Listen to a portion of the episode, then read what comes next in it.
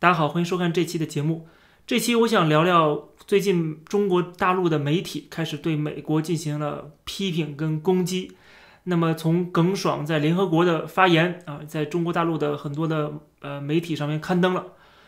然后好，耿爽是列了十大罪名，呃，一会儿我们一个一个讲。后面呢是这个啊呃，包括《环球时报》啊，包括央视啊，都发出这样的评论。来攻击美国的政界的精英，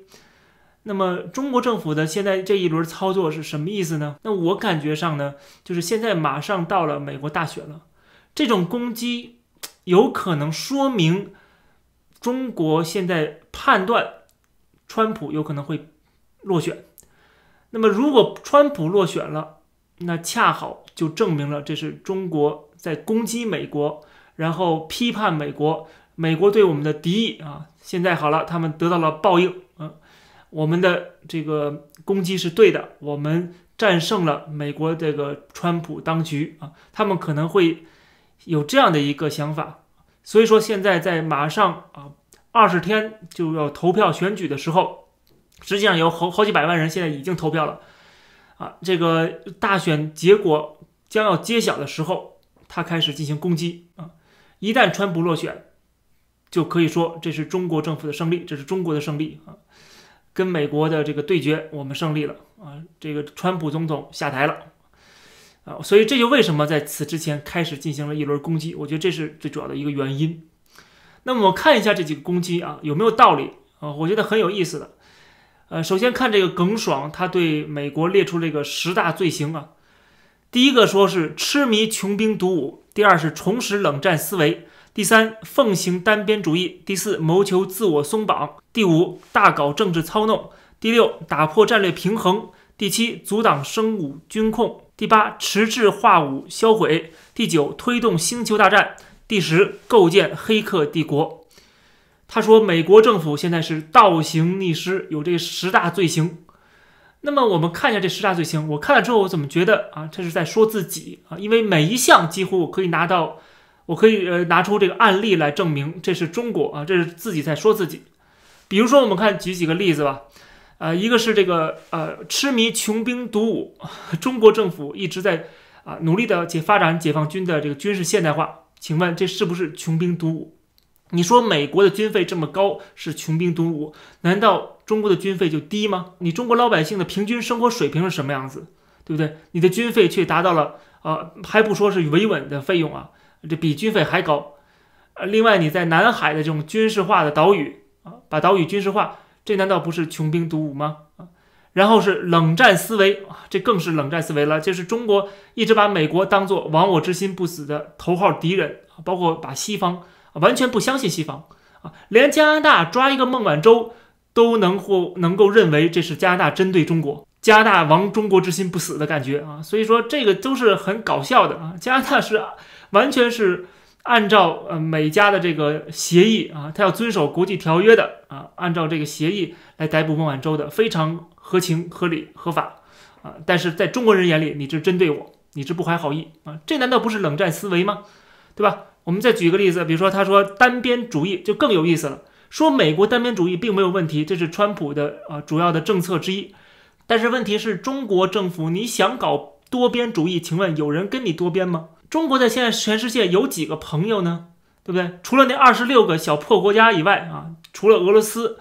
俄罗斯都没跟中国签什么安全协议，说中国要受到武力攻击了，我俄罗斯两肋插刀一定会抓帮忙。俄罗斯都不有这个承诺，都没有这个承诺。美国好歹还有个北约，对不对？还有这么多的发达国家是联合在一起，它是有安全协议的。北约任何一个成员国被攻击了，就都相当于整个北约被攻击了啊都要进行。呃，反击的，请问有任何国家愿意跟中国签这样的核安全协议吗？啊，美国不仅在这个北约里边，还有在日本、跟澳大利亚、跟新西兰都有这样的协议啊。任何一个国家受到伤害了啊，就相当于是对我的伤害，我也要出马，我也要两肋插刀啊。这种安全协议才是真的朋友，一个国家都不敢承诺，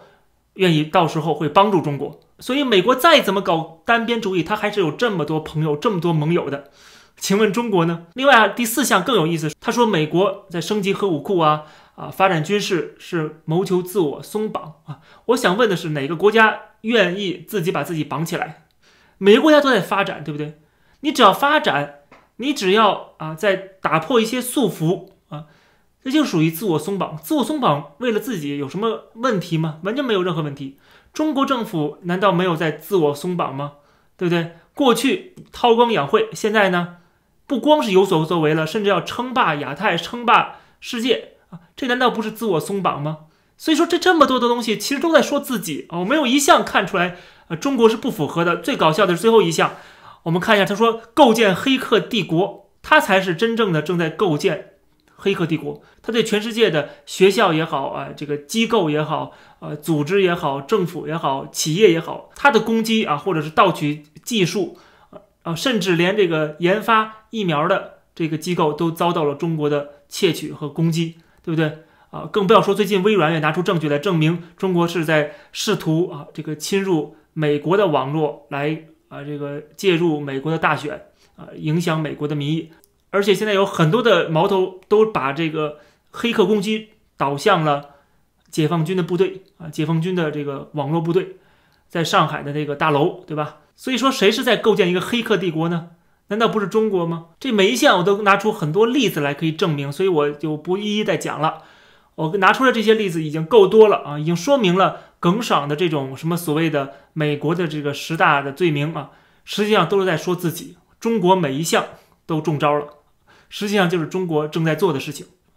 美国只是对中国的崛起，对中国，呃呃打破这个国际平衡、打破战略平衡的一种抗衡啊。其实美国是被动的，而不是主动的。如果是主动的话，他早就会这么做，他早就可以把中国扼杀在摇篮里边，不可能让中国有什么改革开放，对吧？让中国能够有改革开放，能够有今天，能够富裕起来，能够说话有这样的底气。那还是因为美国啊纵容了中国，扶持了中国，给中国带来这么多的资金、技术啊、人才，这么多的好处，所以说中国才有今天啊。所以说啊，更不要说这个中国的外汇储备啊，以美元为主的外汇储备啊，还是靠美元来维持人民币的汇率。所以说这一切都可以看得出来，美国如果真的是亡我之心不死，想要消灭中国的话，他早就会消灭了，他根本就不用把。中国带入到这个世界贸易组织里边，根本就不接纳中国进入这个资本主义全球化就够了。他只要不这么做，尼克松不反华，中国现在就是另外一个朝鲜，大号的朝鲜。今天很好啊，它这个本质没变，它确实还是朝鲜，但是它的经济实力、军事实力却啊现在达到了这么样的规模啊，这就是为什么现在必须要围堵和制裁。或者是钳制中国的崛起，因为中国的崛起对这个世界来讲是个巨大的灾难，啊，所以说美国的做法完全是在防御性。美国的这种做法，包括啊什么制裁也好啊，打科技战呐，进华为啊，这都是在防御啊，并不是说他主动出击想消灭中国，他要消灭早消灭了，更何况他根本就不想消灭中国，不仅不想消灭，还想让中国开放。还想跟中国继续的做生意啊，因为美国还是这个受到了一些跨国企业、华尔街啊、好莱坞、什么 NBA，受他们的影响很大，这些人的利益是最重要的，所以说他们仍然觉得中国是一个非常啊非常美好的一个蛋糕啊，希望跟大家一起分啊，并不是想要把这个蛋糕给掀到桌子底下。但是这里边又陷入了一个困境，就是我们之前那期节目讲到的，就是在国际关系上面的一个安全困境，就是有的国家它是一种防御性的做法啊，但是对别人来讲，它就是一个威胁啊。有些国家它是一种在自我的发展啊，自己的自我的这个增长，但是在别人看来，你这种增长对我就是一种威胁和攻击啊，这就是安全困境。美国的这种防御，在中国看来，你这是亡我之心不死；在中国的崛起，在美国看来，你这是要挑战我的霸权，你是要改写国际秩序啊，你是要打破战略平衡啊，你是很危险的啊，呃，所以说这种安全困境是无解的啊，没有办法，这就是必然会发生中美之间的冲突啊，这种冲突早晚有一天会上升到军事冲突，呃，这是我的一个呃长远的一个判断。啊，所以说我们看到了国内现在也有一些人在啊发出一些声音，说不要误判美国，我们应该好好的管好我们自己啊，不要管美国。我之前讲到了这个清华大学国际关系学院的院长严学通啊，他之前发了一篇文章，就说中国不要挑战美国的制度，不要去做这种大外宣的活动，说什么中国的体制啊，中国的这个社会主义优越性比美国强，中国啊做的比美国好啊，批评美国的这个防防疫的这个过程啊多么的错误，美国政府多么的无能，不要做这种事情啊，这是。严学通之前在那个国际关系期刊上面发表那篇文章写的，啊，这种声音其实还是存在，但是很遗憾，就是这种声音是很小的声音，就是不会有人真正的会听，政府也不会采纳的。最近我看到另外一个人是北大的，刚才说的是清华的国际关系学院的院长，这是北大国发院的院长啊，那么他讲的也是。